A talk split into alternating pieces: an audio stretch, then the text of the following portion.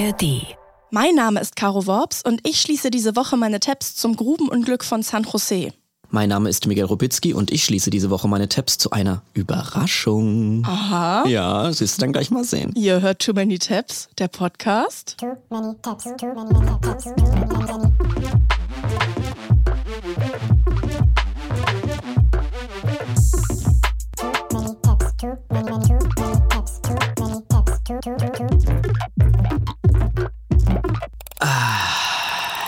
Herzlich willkommen im neuen Jahr. Dieses Mal wirklich. Jetzt aber echt frohes Neues. Frohes Neues von uns beiden an die ganze Too Many Tabs Hörerschaft da draußen. Wir sind live zurück in der Bickendorfer Stinkebox. Endlich wieder. Ja, da freuen wir uns auch in diesem Jahr gemeinsam unsere Tabs zu schließen zu Themen, denen wir im Internet so begegnen. Ähm, Wir fallen ja regelmäßig in Rabbit Holes und sprechen dann in der ARD Audiothek darüber, was denn daran so witzig und skurril ist und kichern dann ab und zu mal ein bisschen drüber. Und das wollen wir auch in diesem Jahr wieder machen. Ich begrüße dich, liebe Caro Worps, neben mir hier in der Stinkebox. Hallo. Ich begrüße auch dich, lieber Miguel Rubitzky. Wie schön. Caro, wir haben uns jetzt wirklich äh, die ganze Zeit über auch privat nicht gesehen, muss man mal offenlegen. Denn du warst ja, wie die Too Many Tabs Hörerschaft natürlich weiß, in den Anden unterwegs. Zelten, du hast eine Grenzerfahrung gemacht und ich weiß auch selber bisher noch Egal, nicht. wenn, ich- welche Nachricht ich geschrieben habe, von dir kam immer zurück, du lebst. ja, immer wenn du mal was. Also ab und zu gab es mal so ein kleines Lebenszeichen Ja, von dir. bei, dir, bei dir und meiner Mutter musste ich mich regelmäßig melden, dass ich noch lebe. Ja, das Ja. fand ich ganz wichtig, dass du noch lebst. Auch vertraglich, Ja. damit es hier weiterlaufen kann. Ja, und jetzt wird mich natürlich, ich bin genauso gespannt äh, wie ihr zu Hause. Wie war es denn jetzt in den Anden? Es war ganz toll. Eine ganz tolle Reise. Ich habe ja vor genau zehn Jahren mal ein paar Monate in Chile gelebt. Ja, Offenlegung, es hat mir sehr viel bedeutet. Es war sehr Mhm. Ja, emotional. ja. Es war, ich will jetzt hier nicht so gefühlsduselig äh, Ach, werden. warum nicht? Wir können doch mal im neuen Jahr ein bisschen auch emotionaler werden und so. Das ist doch, also du bist quasi wieder zurückgekommen, so Ich kann bin man sagen. zurückgekommen. Das letzte Mal war ich in der Hauptstadt in Santiago und im Norden, habe in der Mhm. Atacama-Wüste gelebt. Und diesmal war ich ja im Süden, in Patagonien, in den Anden. Schön. unter anderem und habe da Trekking gemacht, aber nicht nur. Also ich habe wahnsinnig viel erlebt. Ich war auf dem Pferd, ich war auf dem Kajak. Ähm, ich, war, ich war in einem Öko-Camp, dazu später gerne mehr. Ähm, ich habe in den Bergen gezeltet, ich habe in den Wald geschissen. Du hast richtig gezeltet und ich habe alles gemacht und dann war ich noch in Santiago und in Valparaiso. Also ich bin ganz, ganz beseelt und energetisch auch eine andere Person. Ach ich toll. Ich muss sagen, dass ich, ähm, um mich weiter mit dir unterhalten zu können, habe ich zwischen den Jahren Seven vs. Wild geguckt, damit ich so ein bisschen, ich glaube, ich habe so eine ähnliche Erfahrung gemacht wie du. In echt habe ich dann zu Hause Aber auf der dem Couch, Sofa. auf dem Sofa halt. Deswegen wird mich jetzt vor allem diese Outdoor-Sachen interessieren. Wie, wie lange hast du gezählt? Wie viele Nächte im Zelt? Also wir haben, es waren insgesamt dann nur drei Nächte statt vier. Unter anderem war man auf so leicht befestigten Campingplätze, die da so in den Boden so, also einfach ebener Boden und ein Klohäuschen. Das gab es manchmal, aber manchmal gab es auch einfach die wilde Natur.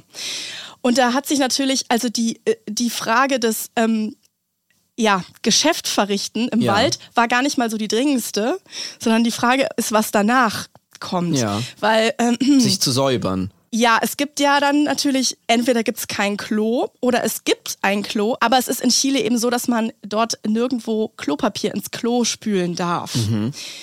Und dann hat man jetzt natürlich dann, ja, Pflanzen genommen. Bei Klopapier. Seven. Nee, wir haben Klopapier genommen, Ah, aber okay. das konnte man dann, da haben wir die Leute, also die ähm, chilenischen Leute im, im Camp dann gefragt, ja, wo- wohin damit? Und haben die gesagt, ja, das muss man mitnehmen. Ah. Und dann hatten wir quasi Eine Tüte voller- zu fünft in den sogenannten Kackbeutel. Ja, okay. Und wir hatten da natürlich auch drei Tage diesen Kackbeutel. Ja. Und den musste dann auch jemand nehmen. Das war dann von uns auserkorene Kackbeutelträger. Ich sag nicht den, den Namen. Das war dann eben so, dass dort dann gesammelt wurde. Und Ja, das ja, war auch so, dass man sich dann irgendwann an die Anwesenheit dieses Kackbeutels sehr Gewöhnt gewohnt hat, hat. ja. Sodass ich dann am Tag zwei ihm den Namen der sechste Wanderer gegeben habe. Das ist ja fantastisch. Und es war auch eine recht emotionale Verabschiedung, als wir dann an Tag vier Den- ähm, uns verabschiedet haben von unserem treuen Begleiter, dem Kackbeutel. Aber das sind ja genau diese ehrlichen Geschichten, die man da hören will. Also hören so, will. äh, du, ich Ich merke weiß das nicht, ob viele Leute jetzt abgeschaltet nee, haben. ich glaube gar nicht. Also gerade durch Seven vs. Wild und so ist es ja gerade volles Thema. Also Papa Platte hat fünf, sechs Mal in den Wald gewichst, ähm, kann man sagen. das habe ich, das hat der nämlich da erzählt. Okay, ähm, also ja. ich glaube, das ist gerade, du triffst da total den Nerv der Zeit mit Ja, deiner okay. privaten Geschichten hier. Also Vielleicht soll ich einen. Twitch-Kanal Jetzt- machen. Ja, du solltest jetzt sofort mit Twitch und mit Joey Kelly demnächst dann Und da dort über irgendwie meine an, Kackbeutel an so einem. Salzstein lecken. Ja, bei Seven vs. Wild durften die ja nicht solche äh, Sachen Sachen mithaben. Also die haben wirklich in, äh, einfach in Wald gemacht Ja. und sich dann mit Blättern äh, Okay. abgewischt. Also die haben aber auch vorher, die haben da so Blätter gezeigt, die so ganz weich sind, die sie irgendwie so gezeigt bekommen haben, die man dafür benutzen kann. Es hat was Erhabenes. Ja. Also so im Morgengrauen dir deinen Ort zu suchen, ein Loch zu graben und dann, dann deine Scheiße zu verbuddeln. Mhm. Ja. Es war was Neues, sag ich mal. Also Okay. was ich bis jetzt noch nicht so hatte. Und was ich auch bis jetzt noch nicht so hatte, war, also als wir dann fertig waren mit dem Trekking, sind wir noch an den zweitgrößten See von Chile gefahren Mhm. und waren dort in einem ganz besonderen Camp. Und das war so eine Permakultur. Das heißt, das hat quasi, die leben so sehr dort im Einklang mit der Natur und alles ist äh, sustainable und alles ist irgendwie. Wenn man nicht super zynisches Arschloch ist, ist das einfach ein- richtig geil da. Dort wird halt in so ein Kloloch gekackt und dann werden so Sägespäne drauf gestreut, damit du das direkt als Kompost, Ist als halt so, Dünger ist benutzen Natur. kannst. Es ist Natur, es gibt nur ökologische Seife und es war eine unfassbar schöne Landschaft, es war ein Berg, es war ein Wasserfall, es war wie, wie ein Traum. Aber ich will nicht ausschließen, dass da jetzt auch einige Leute in dem Camp waren, die jetzt möglicherweise vom Sirius waren. also es gab viele Leute um mich rum, die Hirse gekocht und Gitarre gespielt haben zum Beispiel.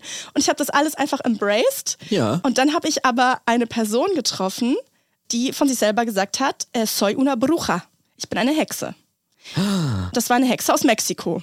Du hast eine Hexe aus Mexiko So, getroffen. und Wie die hatten spannend. mir in der Silvesternacht die Tarotkarten gelegt. Nein, Doch. was kam dabei raus? Ja. Willst du das sagen? Nee, es war halt so. Ich, Geht hab der halt, Podcast ich weiter? Halt, ich habe halt für 7500 Pesos drei Fragen stellen dürfen. Mhm.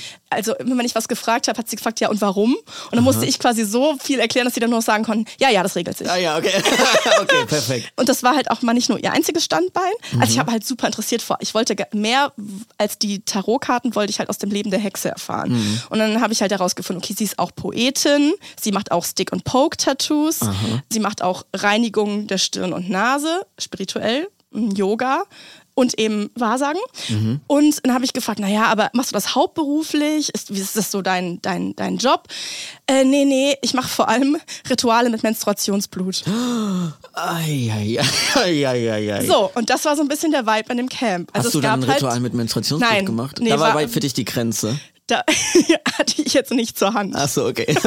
Also was mich auch interessieren würde, ähm, wie hast du... Poeta Menstrual ist mein neuer Lieblingsberuf. Toll. Ja, was mich interessieren würde, ist, wie hast du dich mental quasi stabil gehalten? Also bist du irgendwann mal so an so eine richtige Grenze gekommen oder hattest du wie so Knossi Willenkraft wie Wolf? Nee, ich habe das alles genossen. Also Ja, einfach, okay. einfach embracen. Ich hatte einmal in den Bergen äh, Konditionslow und da hatte ich so einen kleinen, da konnte ich einmal nicht mehr, weil das da so ein bisschen, Mhm. ja, ein bisschen heiß und ein bisschen steinig und ein bisschen steil und felsig war und wir lange unterwegs waren und ich noch ein bisschen krank war. Aber das alles, also die Voraussetzungen waren jetzt nicht ideal, aber Mhm. ich hatte ein, eine ganz tolle Reise mit, mit ganz lieben Freunden, Wie schön. Freundinnen. Das freut mich total.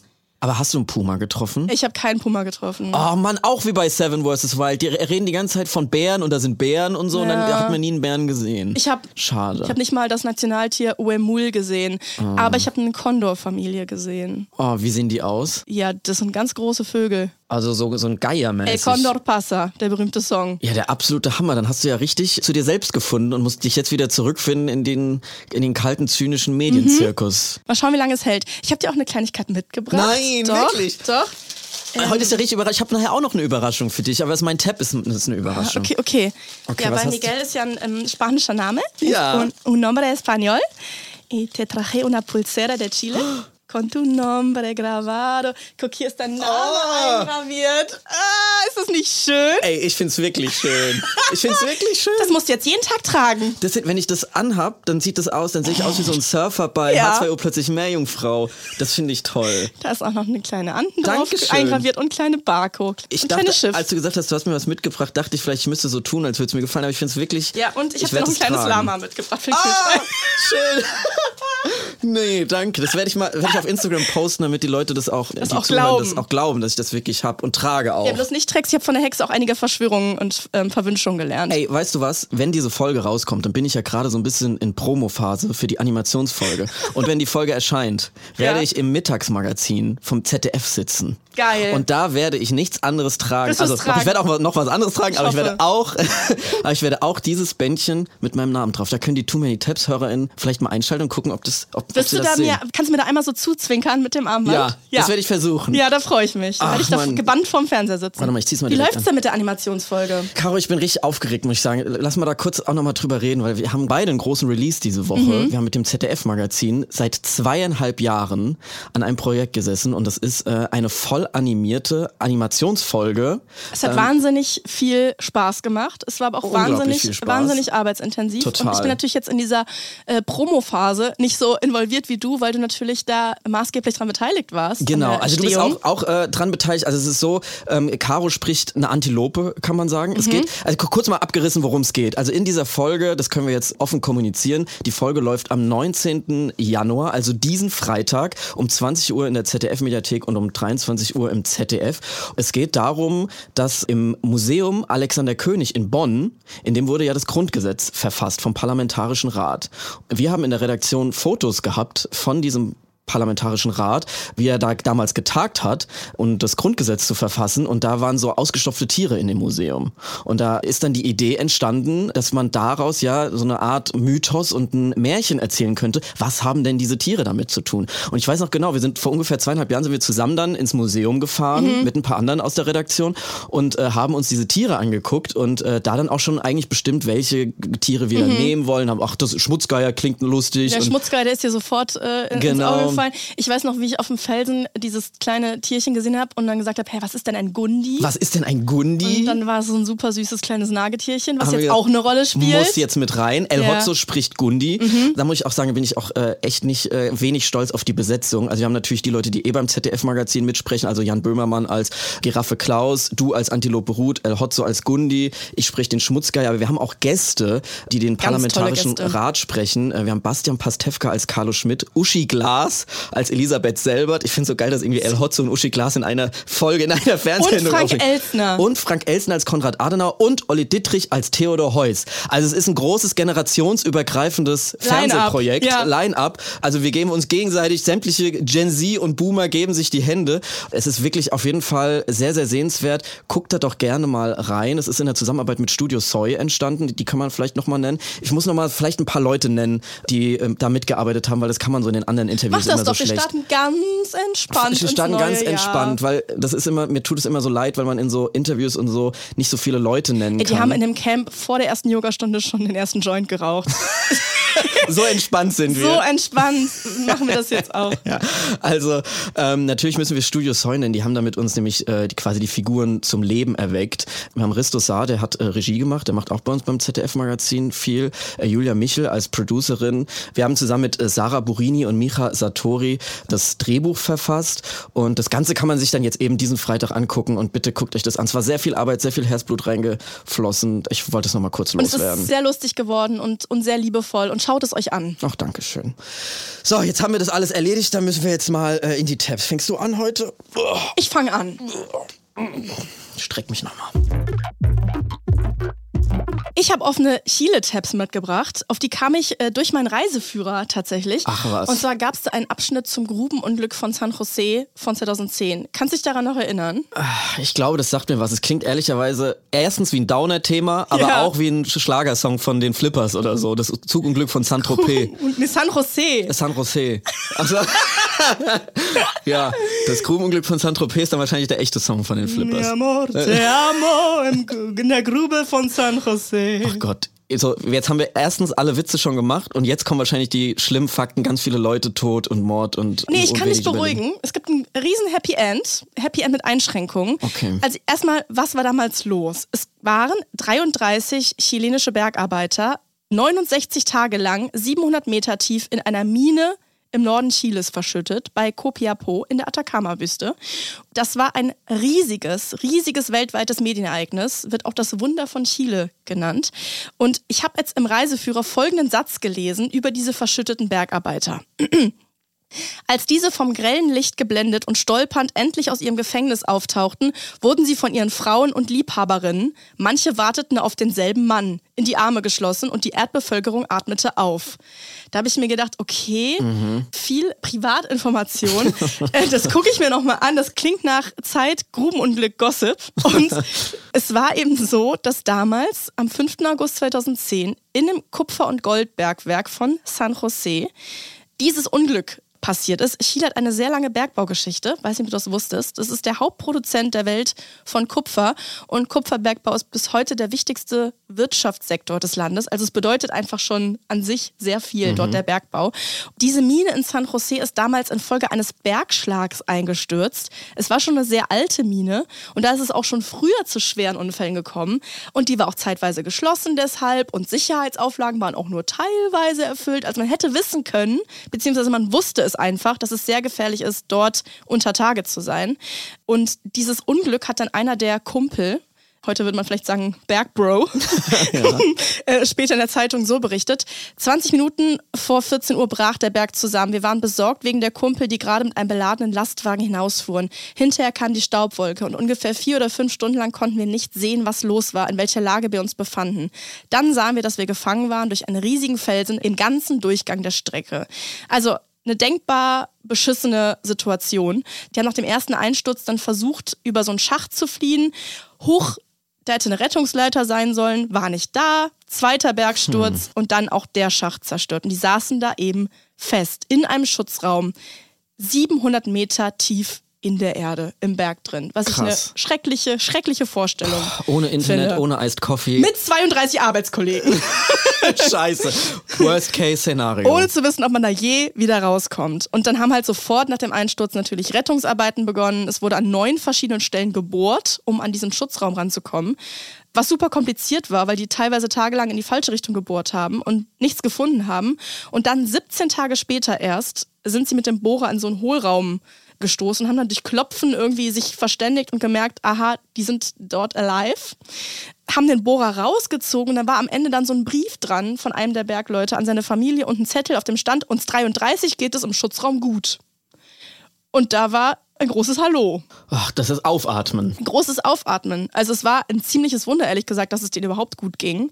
Oder den Umständen entsprechend gut, weil über 27 Grad warm, Luftfeuchtigkeit von bis zu 80 Prozent, hohe Staubkonzentration, natürlich kein Tageslicht, sondern nur so Grubenlampen, sondern nur zu so essen. Grubenlampen. Genau, sie hatten ihr weniges Essen, was sie mit hatten, sehr streng rationiert. Alle 48 Stunden ein Löffel Fisch, ein halber Keks, eine halbe Tasse Milch. Also damit kommt Joey Kelly äh, völlig klar. Ja, das stimmt. Sie haben es auch geschafft, nach Wasser zu graben. Also irgendwie war die Grundversorgung da, aber es ist natürlich mehr als prekär, äh, diese Situation dort. Und die mussten sich da wie so eine kleine Gesellschaft aufbauen, dort äh, unter Tage.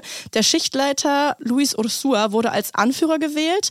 Dann gab es so eine tägliche Versammlung. Es gab eine seelische Führung durch den Ältesten in der Gruppe. Einer war verantwortlich für medizinische Fragen, weil er so ein bisschen Wissen hatte, hatte alle geimpft gegen Tetanus und Diphtherie. Ja, und haben sich halt Aufgaben aufgeteilt und Tagesziele, damit die halt so mental durchhalten, haben Krass. irgendwie gesagt, wer räumt jetzt Schutt weg, wer macht Sicherungsarbeiten und haben sich irgendwie strukturiert und dann so das geschafft und kam relativ okay klar mit dem Leben in dieser verschütteten Mine. Für wie lange?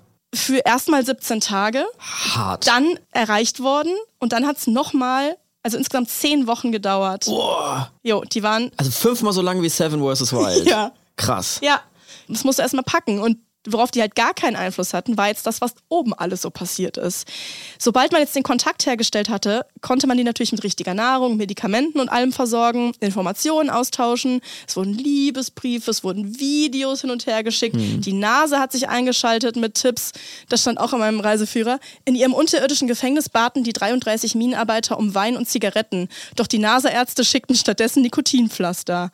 Die NASA checkt echt gar nichts. Die NASA, die hat noch nie was gecheckt. Und die wollten da entspannt sich ein Weinchen aufmachen, rauchen, vielleicht ein bisschen Gitarre und so. Und die NASA schickt Nikotinpflaster, komplett Stock im Arsch. Gar nichts gecheckt. Naja, auf jeden Fall hatte man jetzt Die Kontakt. NASA hat nix gecheckt. Das ist wieder so eine, das ist wieder so eine Zitattafel. Caro Worps, die NASA, NASA hat nichts gecheckt. Auf jeden Fall hatte man den Kontakt hergestellt und diese Leute waren ab diesem Moment Stars. Die waren Weltstars. Und was abging im Land und auch weltweit war total krass. Also sie wurden einfach gefeiert als Nationalhelden, ohne irgendwas dafür Gemacht gehabt. Die waren einfach eingesperrt. Die waren einfach fucking verschüttet in der Erde und oben sind halt die Leute cray cray äh, gegangen. Sämtliche Medien haben sich auf die Berichterstattung draufgesetzt und diese Mine belagert Tag und Nacht.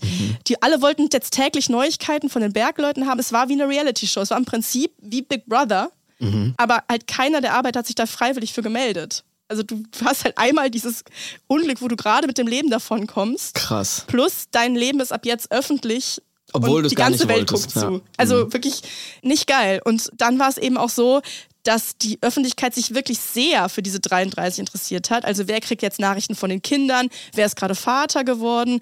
Übrigens war einer der eingeschlossenen Bergleute ein früherer chilenischer Fußballnationalspieler. Also da waren schon Stars mit drin. Franklin, Lo- ja zufällig. Stell dir mal Also, vor. Und plötzlich waren sie alle Stars. Mariah Carey, Thomas Gottschalk, alle waren sie da drin Und gefangen. es ist interessant, was chilenische Fußballstars nach Karriereende so machen müssen zum Brot verdienen. Also der war wohl erst Taxifahrer, dann Bergmann. Und er war auch nicht irgendein Spieler, sondern richtig erfolgreich. 144 Erstligaspiele und er wurde El Mortero Mágico genannt. Wenn ich es richtig übersetzt habe, der Zaubermörser. Interessanter Sidefact. Also zwischendurch gibt es bei dieser Rettungsaktion immer wieder Rückschläge. Irgendwelche Leute, Metalldiebe klauen Bohrgeräte. Der Schacht klappt nicht so richtig. Aber oben auf der Erde ist halt die Hölle los und alle schalten sich ein. Es werden Fußballtrikots nach unten geschickt, Bibeln, Grußworte von SängerInnen, vom Papst, von Ban Ki-moon, Konzerte für die Familien. Isabel Allende widmet ihren Literaturnobelpreis den Minenarbeitern. Ein Kardinal bringt 33 vom Papst gesegnete Rosenkränze vorbei. Also sie sind komplett äh, abgedreht. Während die da unten sind und noch nicht wissen, ob sie überhaupt gerettet werden können, wird bereits ein Spielfilm angekündigt. Ähm, und es wird bereits rund um die Mine dafür gedreht. Nein. Also, doch, die Filmrechte sind quasi schon irgendwie äh, Verkauft äh, verkauft. Es wird übertragen, wie die Mineros die Nationalhymne singen. Steve Jobs schenkt den 33 iPods. Obama schickt eine Nachricht. US-Bands widmen den Songs bei ihren Konzerten. Briefmarken werden gedruckt. Also das alles, musst du dir vorstellen, das Hammer. passiert von einem Tag auf den anderen. Und sie kriegen nichts mal von ihrem Glück mit. Ja, so ein bisschen halt schon. Also sie sind ja in, in so durch Videobotschaften im Austausch. Und Mhm. Aber da werden ja jetzt nicht jede. Die Nachricht von Obama natürlich runtergeschickt. Und vom also Papst? die iPods, die haben sie dann erst bekommen, als sie wieder oben waren Ja, wohl. okay. Aber man ist halt plötzlich einfach komplett im Fokus und da kommen halt auch so Sachen ans Licht, von denen man jetzt eher nicht will, dass die ans Licht kommen, aber man kann halt gar nichts machen. Es war nämlich dann tatsächlich so, dass einer dieser Kumpel, Barrios, das ist der, der als Arzt eingeteilt war, der alle geimpft hat, in eine sehr ungünstige Situation geraten ist, weil sich an der Mine dummerweise seine Frau und seine Affäre getroffen haben. Also Nein. uncooler Move von Barrios, aber auch gleichzeitig richtig scheiße, dass das weltweit in allen Zeitungen dann stand. ähm, überall an der Mine habe die geliebte Plakate aufgestellt. Darauf war zu lesen, Jonny, wir werden für immer zusammen sein. Und im Stern stand, zunächst wusste keine von der anderen, als sich beide über den Weg liefen und feststellten, dass sie um denselben Kumpel banken, kam es zum Äußersten. Die beiden Frauen gingen aufeinander los, die Polizei musste sie trennen. Und der Typ hat drin gesessen und hat Gedacht, naja, nun, ich, gut, dass ich hier unten ja, bin. hoffentlich komme ich nicht raus, hat er sich Ja. gedacht. Und von solchen Love Triangle Geschichten und so uneheliche Kinder, die plötzlich aufgetaucht sind, äh, gibt es laut Bildzeitung auch noch ein paar mehr. Und da weiß dann eben auf einmal die ganze Welt von. Und dann war es eben so, dass am 13. Oktober, zehn Wochen später, endlich die Rettung naht und die werden nach und nach nach oben gezogen in dieser Rettungsaktion. Es ist die längste Verschüttung in der Geschichte. Es ist die größte und erfolgreichste Rettungsaktion in der Geschichte des Bergbaus. Es ist ein krasses Medienereignis. Es sind 2000 JournalistInnen vor Ort, mitten in, die, in der Atacama-Wüste. Unglaublich. Es ist das Medienereignis mit der größten Berichterstattung, nur übertroffen von Michael Jacksons Beerdigung und der äh, Apollo 11 Mission 69. Und es gibt natürlich jetzt wahnsinnig viele emotionale Bilder, wie die Kumpel dann nacheinander aus diesen Kapseln kommen. Ich zeig dir das hier mal. mal. Also alle liegen sich in den Armen und äh, herzen sich und werden vom Premierminister umarmt. Und das Ganze ist natürlich auch perfekt inszeniert, so aus staatlicher Sicht. Also der Fokus liegt halt komplett auf diesen Helden und dieser heldenhaften Rettungsaktion und lenkt ziemlich gut davon ab, warum es überhaupt diese krasse Sicherheitslücke in the first place gegeben hat und warum die überhaupt da verschüttet waren. Also kann ich mir vorstellen, dass man da so als Minenarbeiter Hemmung hat, da jetzt direkt loszuziehen und die, die Mine und oder den Staat zu verklagen, nachdem man da so groß äh, im Fernsehen gerettet wurde mit unter vielen Tränen. Und es war eben dann so, dass viele dieser 33 mit diesem krassen Eindruck dieser Medienöffentlichkeit gehofft haben, halt Stars zu bleiben, halt reich und berühmt zu werden damit, durch Medienauftritte, durch Bücher, Aber durch ohne Filme. wirklich was zu können.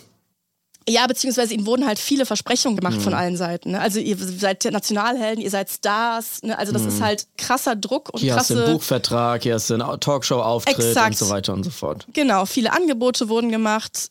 Und hier im Wikipedia-Artikel stand auch, einige der Bergleute agierten nach dem Unglück als Medienstars. Edison Pena imitierte Elvis Presley in der Late-Night-Show bei US-Talkmaster Letterman. Andere tanzten in Disney World mit Mickey und Donald. Einige, darunter Luis Ursua, besuchten den Papst und das Heilige Land. Also, es wurde viel berichtet, die sind einfach rumgereicht worden, haben Reisen geschenkt bekommen, alle nach Disneyland, hier das Iconic-Foto. Alle mit Mützen. Ja, nach Manchester, glaube ich, zu einem Fußballspiel. Und dann ist es aber halt, wie es dann so ist, ebbt das dann ab. Und dann bist du halt irgendwie ganz schnell dann nicht mehr Thema in den Medien. Und dann wird eben berichtet, dass da sehr viele relativ schnell Probleme bekommen haben, was jetzt so Alkoholexzesse, Schlaflosigkeit, Angstattacken, alles, was man sich vorstellen kann, was mit einem so passiert, wenn man aus so einer Grube nach zehn Wochen kommt Ohne das zu therapieren, sondern erstmal in Talkshows zu gehen. erstmal in Talkshows zu gehen. Exakt. Es gibt sogar einen Ausschnitt von Letterman, wo jetzt dieser eine Bergarbeiter Elvis imitiert.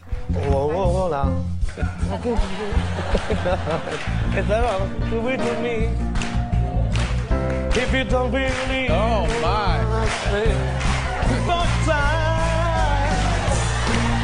Es ist nicht so schlecht. Es ist nicht so schlecht, aber es ist auch trotzdem irgendwie weird, dass die sich jetzt so Talente aussuchen müssen, die sie in, im Fernsehen präsentieren können, obwohl sie was ganz anderes machen eigentlich. Abgefahren, oder? Ja. Wie so Reverse-Reality-Shows. Ja, ja, du bist genau. erst berühmt und jetzt musst du dir überlegen, was, welcher Typ bin ich Ja. jetzt. Aber ohne die das halt ausgesucht zu haben. Also Reality-Shows, da geht man ja wenigstens Ja. rein mit dem Vorsatz, dass Ja, man genau. erkannt werden möchte und sowas. Genau. Und er war dann tatsächlich derselbe Pena auch bei Gottschalk, bei Menschen 2010. Und da gibt es auch eine gute Szene. Und man will sogar unser Schicksal verfilmen. Ja, diese Kurve. Wir sind ungefähr auf dem Punkt. In einigen Monaten werden wir dann, ist zu Ende. Und dann müssen wir wieder, wieder von vorne anfangen, arbeiten, unser normales Leben führen. Also, die, ich habe kein Problem, wieder in die Mine zu gehen. Aber meine Familie möchte das nicht. Wenn sie äh, in, die Geschichte verfilmt wird und Tom Cruise spielt ihre Rolle, das wäre in Ordnung. Tom Cruise ist Edison Pena dann. Ja. Nein? Nein. Komischer Mann mit blonden Locken. Äh, nein. also er nein. Hm. weiß nicht so richtig, wie ihm geschieht. Das merkt man denen halt total an. Die sind alle keine Medienprofis, vielleicht bis auf dieser ehemalige Nationalspieler, der zufällig dabei war. Ja. Also was da mit diesen einzelnen Charakteren passiert ist, ist wirklich Wahnsinn. Und es gab dann echt, also wirklich traurige Momente. Zum Beispiel einer von denen, Sepulveda, der hat nach der Rettung gesagt, also wirkt zuerst wie so ein Spaßvogel, hat da Videos moderiert aus der, aus der Grube und hat dann später im Interview gesagt, wenn ich an die schönen Augenblicke zurückdenke, die wir erlebt haben und an die Menschen, die ich lieben lernte, würde ich lieber wieder dort sein. Oh. Also so schlimm hat das einigen zugesetzt, äh, diese Mann, Medienöffentlichkeit. Dabei hat er auch Günther Jauch kennengelernt. Guck mal hier. Vielleicht liegt es daran, dass er so desillusioniert dann war Da würde ich auch zurück in die Grube wollen. von der Medienöffentlichkeit. Übrigens, dieser Barrios, der Typ mit der Affäre und so, Mhm. da hat man dann sich überlegt, es wäre doch super, wenn äh, der eine Werbefigur wird für natürlich Potenzmittel. Also, dass man diese Affäre jetzt irgendwie noch zu Geld macht. Oh, manchmal, also so, Also- der Kapitalismus hat schon geile Ideen manchmal. Also da muss man erstmal drauf kommen. Ja, also es ist wirklich So schlimm es in allem ist, aber darauf, Ja. da muss man erstmal drauf kommen. Man's Quality für die Qualität männlicher Sexualität. Da hat man gedacht, ach, der ist doch perfekt. Ja, stimmt auch. Grubenarbeiter mit, mit Doppelleben. Hammer. Also das sind wirklich so, so Grubenarbeiter mit Doppelleben. Das sind wirklich so ein paar ähm, Absurditäten, die sich da irgendwie draus ergeben haben. Und wie es halt so kommen musste, sind natürlich die Männer alle nicht reich und berühmt geworden und relativ schnell natürlich in Vergessenheit geraten, was super, super tragisch ist. Nach so einem, wie du es eben gesagt hast, erstmal bist du in der Grube und dann in allen Talkshows und dann bist du vergessen. Und wer hätte es gedacht, sie sind auch nie richtig irgendwie dafür entschädigt oder entlohnt worden. Ja, was ist jetzt zum Beispiel mit den Filmrechten, würde mich interessieren. Wenn das jetzt, also A, bei wem kauft man die? Äh, wer kriegt da das Geld? Es gab einen riesen Hollywood-Film mit Juliette Binoche und Antonio Banderas, glaube ich. Und äh, da wurde dann irgendwie auch in Aussicht gestellt, dass sie da beteiligt werden an dem Erlös. aber natürlich. Aber es ist wohl anders gekommen. In einem Spiegelartikel von 2018 stand, von den Einnahmen haben die Mineros so gut wie nichts gesehen. Viele haben sich über den Tisch gezogen gefühlt. Wir haben lauter Verträge unterschrieben, die wir alle nicht verstanden haben, die meisten auf Englisch. Also mit denen wurde schon jetzt nicht so gut umgegangen, mit den ach so gefeierten Nationalhelden. Und ja, die Moral von der Geschichte, ja, besser nicht in, In in einem. Minenunglück Ja. beteiligt sein. Und das Wunder von Chile hätte es vielleicht gar nicht gebraucht, wenn da die Sicherheitsauflagen eingehalten worden wären. Übrigens gibt es ein ganz ähnliches Rabbit Hole. ein ähnliches Unglück, was 1963 in Deutschland passiert ist, nämlich das Unglück von Längede. Da sind elf Bergleute aus einer Grube äh, auch gerettet worden und das war das erste Live-Fernsehspektakel. Also erstmals in der Fernsehgeschichte wurde live über eine Katastrophe berichtet und da war es eben auch so, dass sich in dem Fall die deutschen Medien drauf gestürzt haben und diese geretteten Bergleute direkt abgefangen haben, um denen die Exklusivrechte an der Story abzuluxen. Nein. Also das ist schon mal in Deutschland so passiert, kann man sich auch gut nochmal angucken. Aber ich würde jetzt erstmal meine Grubentabs schließen. Wie die Grube übrigens, die ist geschlossen zum Glück seitdem. Miguel, du hast mir eine Überraschung versprochen. Ich kann es kaum aushalten. Ja, ich muss ein bisschen ausholen, bevor ich hier zu meinen Tabs komme. Äh, Caro, ich habe dich neulich gegoogelt und auf Wikipedia gelesen, dass du diese Woche Geburtstag hast. Das wusste ich ja gar nicht. Und ähm, da habe ich mir gedacht, da passt es ja äh, vielleicht ganz gut, dass du in deiner Geburtstagswoche eine kleine Überraschung von mir bekommst. Es ist nichts Materielles, es ist quasi was mit ideellem Wert. Schenkst mir einen Tab. Und ich schenke dir quasi einen Tab und bin auch ehrlich, es, es war keine Intention von mir, das jetzt zu deinem Geburtstag zu machen. Es bietet sich jetzt einfach an. Und ich dachte, da kann ich das jetzt mal machen. Das ist vielleicht etwas, das unsere Freundschaft auf ein ganz neues Level heben könnte. Du bist nämlich nicht die einzige Person, die äh, zwischen den Jahren eine einschneidende Wesensveränderung durchgemacht hat. Und zwar geht es um Folgendes. Vielleicht kannst du äh, es selber erraten. Ich habe mich nämlich mit etwas beschäftigt, mit dem ich mich noch nie so richtig beschäftigt hatte. Ich hatte ja Corona über Weihnachten, also unglaublich viel Zeit, noch mehr Zeit als sonst, wenn man an Weihnachten eh viel Fernsehen guckt. Und ähm, da habe ich was geguckt, was mich als Charakter und Mensch weiterentwickelt hat. Ich bin gespannt, vielleicht kommst du drauf. Es ist ein großes Themenfeld, das auch schon mal in unserem Podcast-Thema war, in dem du Expertin bist und ich bisher keine große Begeisterung abgewinnen konnte. Weißt du ungefähr, in welche Richtung es gehen könnte? Du bist ein Riesenfan. Und ich hatte immer so ein bisschen Berührungsängste, habe mich sogar ein bisschen drüber lustig gemacht.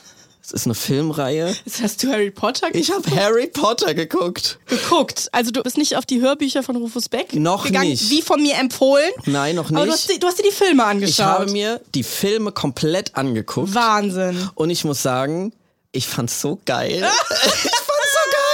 ich war so drin. Ich war immer so ein bisschen, muss man dazu sagen, ähm, ich hatte immer Berührungsängste und ich war immer so, was wollen die mit ihrem Hexen und ihren äh, Feen und äh, äh, Zauberer und der sprechende Hut, das klang alles unglaublich nimmt cringe. dich mit. Es ist so Millennial Culture, irgendwie, keine Ahnung. Ich ähm, wurde immer äh, früher mit Harry Potter optisch verglichen, weil ich so eine ähnliche Brille hatte. Ich musste sogar mal am Frankfurter Hauptbahnhof ein Foto machen und so. Also ich fand es irgendwie komisch immer und wollte äh, mich dem nie öffnen und habe mich immer drüber lustig gemacht. Kann's Und nicht fassen. Es ist jetzt soweit gewesen. Ich dachte mir, ich habe dich vermisst, als du in den Anden warst und dachte mir, ich schaue mir jetzt mal Harry Potter an, weil du das so magst Mhm. und ich mir das schon lange vorgenommen hatte. Wir waren in New York mal zusammen im, im Harry Potter Laden Mhm. und äh, da habe ich mir gedacht, ach, vielleicht musst du dem Ganzen doch mal eine Chance geben. Ja. Und ich habe es wirklich getan und habe mir quasi gesagt, okay, ich schaue drei Filme auf jeden Fall Mhm. und wenn es mir gefällt, schaue ich weiter.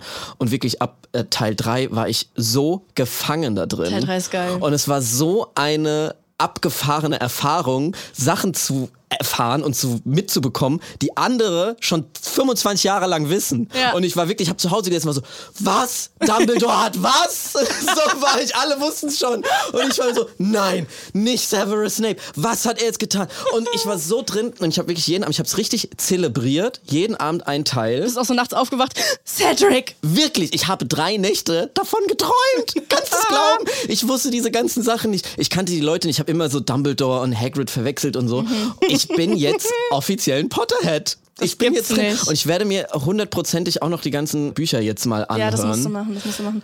Also, ach ja, das, das ist das, das JK-Dilemma, ne? In dem man du jetzt mit mir gefangen So, bist. und mir fiel es bis vor zwei Wochen noch super leicht, J.K. Rowling äh, zu canceln. Und jetzt war ich so, sie ist ein Genie. Ja, Sie sie ist ein leider. Genie. ja, Und ich bin da auch noch ja. gar nicht so richtig drin. Da musst du mich vielleicht mal so die, die nächsten Wochen vielleicht mal updaten, was da jetzt das, genau das äh, J.K. Rowling-Dilemma ist. Also ich weiß äh, viele transfeindliche Mhm. Bemerkungen, Kommentare, aber ich weiß jetzt nicht genau, wann sie wo, was, wie äh, gesagt Das wollte ich hat. ja eh mal auf lange Sicht nochmal als, als, als Tab machen. Ja, das würde mich mal interessieren. Du musst mich, du musst das mich Ding jetzt ein halt, bisschen in die du Welt bist, reinholen. jetzt, du bist jetzt hochgehypt und ich werde dich dann von diesem High so richtig runterholen auf den Boden, weil du sehr, sehr, sehr viel leider daran kritisieren kannst. Ja, kann man auch. Also, es, also man hat so schon im Film so ein paar antisemitische Mhm. Stellen und so. Das ist mir auch schon jetzt beim ersten Schauen aufgefallen. Ich war noch nie so gefesselt von einer Geschichte. Also ich konnte es wirklich kaum erwarten, dass es endlich Abend wird, damit ich den nächsten Film gucken kann. Und ich dachte mir die ganze Zeit, das muss ich Caro erzählen. Ich kann hier mit ihr gar, nicht schreiben, die ist in den Anden. Und das Äh, ich kurze Info live noch für dich, du bist erwachsen, du kannst auch tagsüber Filme gucken. Das hat man ganz spät erst gecheckt. Stimmt, Moment mal. Ja.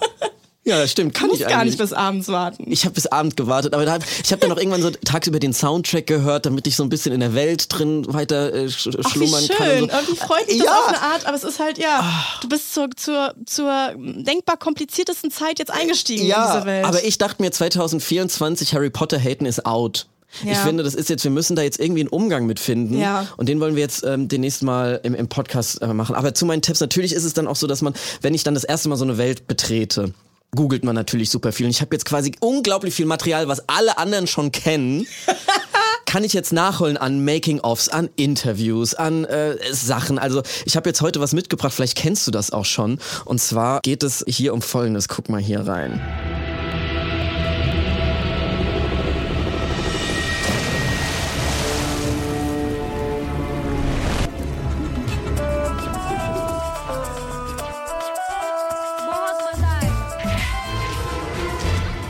Ja, man hat jetzt wahrscheinlich über das Soundbild nicht so wahnsinnig viel erkennen können. ist es aber Bollywood Harry Potter? Es gibt ein Bollywood-Rip-Off von Harry Potter aus dem Jahr 2004 mit dem Namen Abracadabra. Es ist sehr interessant. Das ist mir dann jetzt quasi, hat mein Algorithmus irgendwie erkannt, dass ich gerade auf dem Harry Potter-Trip bin und hat Ja. mir das dann auf, auf Hat TikTok dann Abracadabra hat mir. Abracadabra reingespült und es ist wirklich ähm, sehr, sehr funny, sich da mal ein paar Videos anzugucken, weil es gibt wirklich äh, eigentlich alle Figuren, die es im echten Harry Potter auch gibt, gibt's da auch, sind in ein bisschen anderen Kontexten eingesetzt worden. Also es, äh, zum Beispiel auch so Dumbledore ist da eine Frau, es gibt einen Harry, es gibt eine Hermine, es gibt einen Ron und einen singenden Hagrid. das geil.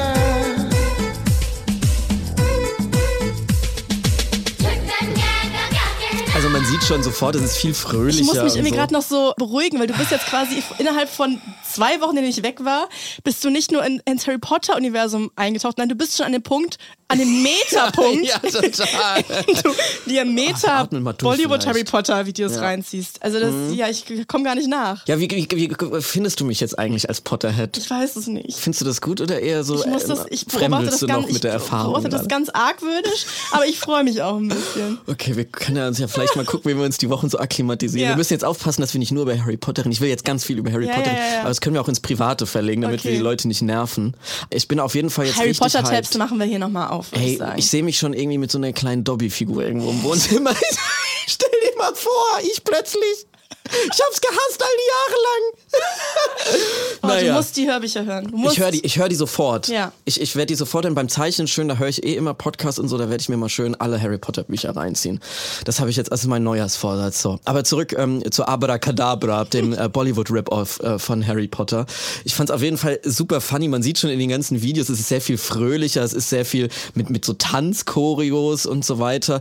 Und dann habe ich äh, natürlich so ein paar Video-Essays mir dazu angeguckt, äh, was es mit dem Film auf sich hat. Und da gibt's so viele geile Fakten, wie die sich daran orientiert haben, dass man vielleicht gar nicht merkt, dass es gar nicht das echte Harry Potter ist. Weil der Autor des Films heißt zum Beispiel J.K. Niermal. Also der Ah, hat sich auch okay. so JK vorher, Ja. da, damit man das vielleicht gar nicht merkt, wenn man den Vorspann sieht, dass es nicht JK Rowling ist. Just find- kidding. Ja, just kidding. Der ganze Film sollte 2004 schon in äh, 3D-Technik erscheinen. Das hat man da auch gerade schon gesehen, Mhm. aber halt nicht dieses Avatar, keine Ahnung, wann war das, 2010 oder so, Mhm. äh, 3D-Kino, sondern noch so dieses oldschoolige Blau über Rot mit diesen blau-roten Brillen und so weiter. Ähm, Das sollte ganz hochwertig gemacht werden, ganz viel Geld, ähm, geschichtlich viele Elemente von Harry Potter übernommen, aber auch einiges geändert. Der äh, Gesamtumsatz, das äh, fand ich auch noch interessant, von der echten Harry Potter Marke, die heißt ja Wizarding World, also wo dieses ganze Franchise drin ist mit allem Merchandising, alle Filme, alle Bücher und so weiter. Das hat 32,2 Milliarden US-Dollar eingespielt ähm, und ist auf der Liste der erfolgreichsten Medienfranchises auf Rang 10 hinter Pokémon und Star Wars. Ich war immer so, was haben die alle damit mit ihren Zauberer? Und jetzt bin ich so, das ist das Geilste der Welt. Ja. So, ich verstehe es glaube ich komplett. Es war natürlich kein Zufall, dass das so erfolgreich ist. Das hat schon seinen Sinn gehabt. Ja. So, aber wer jetzt denkt, dieser Bollywood-Film war einfach nur eine billige Nachmache, der hat völlig äh, Unrecht, weil sie wirklich die größten Namen aus Bollywood bekommen haben, um den Film äh, zu produzieren. Und er hatte eine ganz, ganz hohe Erwartung, was die Refinanzierung angeht. Also die haben wirklich richtig, richtig fett aufgefahren und alles getan dafür, damit dieser Film ein Erfolg wird. As the movie approached release day, director director Kumar launched a massive marketing campaign throughout the country. Toys, coloring books, all kinds of merchandise featuring the movie's characters. Creative Eye pulled out all the stops, renting out malls and theaters, setting up publicity booths for cast members. They hung up advertisements in schools, arcades, libraries, all in an effort to catch the eyes of kids everywhere. Und hat das jetzt geklappt? Ja, das ist jetzt eben das große Problem an der Geschichte. Nein, es hat nicht geklappt. Also wie gerade da in diesem äh, Video beschrieben, dachten wirklich alle, jetzt kommt der große Hit. Am Ende des Films wird sogar angedeutet, dass es eine Fortsetzung geben sollte. Es steht da wirklich so, wait for Part 2. Und Part 2 hat es aber nie gegeben. der kam dann gar nicht. Der Film hat extreme, extreme Verluste gemacht. Mit einem Budget von über einer Million Dollar hat der Film nur 75.000 Dollar wieder eingespielt. Ich fand es aber auf jeden Fall trotzdem interessant, sich das Ganze mal anzugucken. Gab Und es ist also sehr skurril. Jetzt äh, wirklich sehr interessiert, gab es einen tanzenden und singenden Voldemort? Ich glaube, Voldemort gibt's da in dieser, äh, also okay. beziehungsweise es ist ja nur der erste Film, da, der Ja. kommt da ja noch gar nicht äh, so Am, vor. am Ende halt so ein bisschen, ja. also es gibt wohl so einen sprechenden äh, Kopf, der so Voldemort-mäßig aussieht. Der hat so Fledermausflügeln, ist so ein lilaner, computeranimierter Kopf. Also es sieht alles super skurril Vielleicht aus. daran. Du brauchst halt irgendwie Es auch ein bisschen Tension. Ja, total. Also man sieht, es gibt da auch so einen komischen Geist, der aussieht wie Casper the Friendly Ghost. Ja. Also sie haben das alles so ein bisschen äh, anders interpretiert. Ich fand es aber total interessant, da mal so ein bisschen einzutauchen und sich auch mal anzugucken, äh, die ganze Bandbreite an interessanten Bollywood-Rip-Offs, äh, die es gibt. Das, es ist nämlich was, was jetzt nicht nur bei Harry Potter passiert ist, sondern es gibt auch so Hitch, der Date-Doktor in der Bollywood-Version oder When Harry Met Sally, Bruce Allmächtig, also ganz, ganz viele Liste. Da gibt es eine ganze IMDb-Liste mit, mit ähm, Filmen, die äh, Bollywood nochmal kopiert hat. Aber fairerweise muss man auch sagen, es geht natürlich auch andersrum, weil Hollywood natürlich auch sehr, sehr oft kopiert. Äh, die synchronisieren nicht so gerne und drehen dann einfach gerne nochmal die Filme wie so, keine Ahnung, so französische Filme wie Ziemlich beste Freunde oder so. Und LOL auch, fällt mir gerade ein. LOL Das auch? Wurde mit Miley Cyrus nochmal noch mal gemacht. Wirklich? Ja, und, und- auch so ganz viele Bollywood-Filme auch Ja, weil. Bollywood ist ja so eine gigantische Filmindustrie Genau. einfach. Also da entspringen natürlich auch sehr viele originelle Ideen, Mhm. die dann von anderen Ländern wieder äh, kopiert werden. Zum Beispiel Pearl Harbor ist ein eigentlich ein Bollywood-Film, der von Ach. Hollywood ähm, äh, kopiert wurde. Und A Common Man mit Ben Kingsley auch. Wusste ich Aha. auch nicht. Ja. So, das wäre jetzt mein äh, hier Bollywood äh, Harry Potter Rip-Off-Tab, äh, den ich sehr genossen habe. Und ansonsten werden wir jetzt ganz viele Harry Potter-Tabs demnächst haben, weil ich bin jetzt, ich bin jetzt voll im Thema. Wir können kein Harry Potter Podcast werden, glaube ich. Da müssen wir aufpassen. Aber wir werden schon irgendwie dann noch mal dazu kommen. Alles klar. Ah, wir müssen noch eine kleine Cross-Promo machen. NDR Cross-Promo, Cross-Promo, Cross-Promo. Wir beide, wir sind ja richtige Fans von Hörspielen zum Einschlafen. Ja, ne? ich kann gar nicht ohne. Benjamin Blümchen, Bibi Blocksberg, Neustadt seit ich Kind Universe. Bin, sind wir Ultras, drei Fragezeichen, Na klar. TKKG. Und die ARD-Audiothek, die hat da auch was zu bieten. Es kam nämlich die zweite Staffel raus vom Mystery-Podcast Mia Insomnia. Hören wir doch mal rein in den Trailer. Jemand verändert die Realität, nimmt sich das Buch des Jahres 1999 und kritzelt zwischen die Zeilen. Die Suche nach einer mysteriösen Detektivkassette führte sie in eine Parallelwelt. Jetzt geht Mias Reise endlich weiter. Finde den Fahrstuhl hinter dem Hurricane. Wenn der Fahrstuhl hält, wirst du etwas hören. Was immer du hörst, bleib im Fahrstuhl, steig nicht aus. Willkommen an der Schwelle zu meiner Welt. Sie glauben, eine Figur in meinem Hörspiel wären Sie? Geh in den dritten Turm. Pass auf, dass dir niemand folgt. Wird Mia der Wahrheit über Somnia und Insomnia näher kommen? Und was kritzelt er hinein? Mia Johansson. Mia Insomnia, Staffel 2. Mit Julia Gruber, Bastian Pastewka, Luise Befort und Oliver Rohrbeck. Mia, du verdienst es zu verstehen. Alle zehn Folgen gibt es ab jetzt in der ARD Audiothek. Ich finde, das klingt äh, unfassbar spannend. Das werde ich mir auf jeden Fall mal auf meine kleinen Lauscher ähm, hier setzen beim Einschlafen. Und hast du gemerkt, äh, Justus Jonas spricht mit, also Oliver Rohrbeck, der, der Ja, Sprecher von Justus tatsächlich. Jonas. Drei Fragezeichen. Die Toll. zweite Staffel Mia Insomnia gibt es exklusiv in der ARD-Audiothek und den Link findet ihr in den Shownotes. Cross-Promo-Ende. Damit verabschieden wir uns jetzt erstmal wieder. Aus dieser jetzt echt ersten Folge Wir hatten im, viel im zu neuen Jahr. bereden heute. Ja, viel Gelaber. Laberababa. So ist es halt, da müssen wir jetzt mal durch am Anfang des Jahres. Wir müssen mal wieder auf einen schönen Nullpunkt kommen und Ja. ankommen im neuen Jahr. Und ab nächste Woche machen wir dann wieder in gewohntem Tap-Manier weiter. Nee. Also, Das lassen wir genauso stehen, damit die Leute mal merken, wie fertig wir sind hier. Nach so einer Stunde Gelaber. Wenn ihr offene Tabs habt, schickt die uns doch einfach auf. an too many tabs at ndr.de oder an unsere Socials, Caro Wops. Wie heißen wir denn da? Du heißt Miguel R. aus A und ich heiße Caro Worps.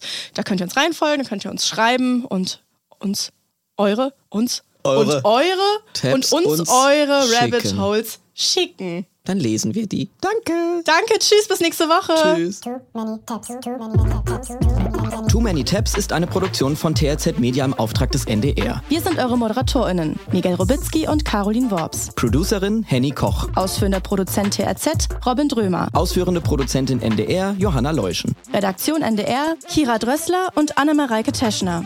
Musik, Joel Delato. Neue Folgen gibt es immer mittwochs in der ARD Audiothek und überall da, wo es Podcasts gibt. Too many tabs, too many tabs,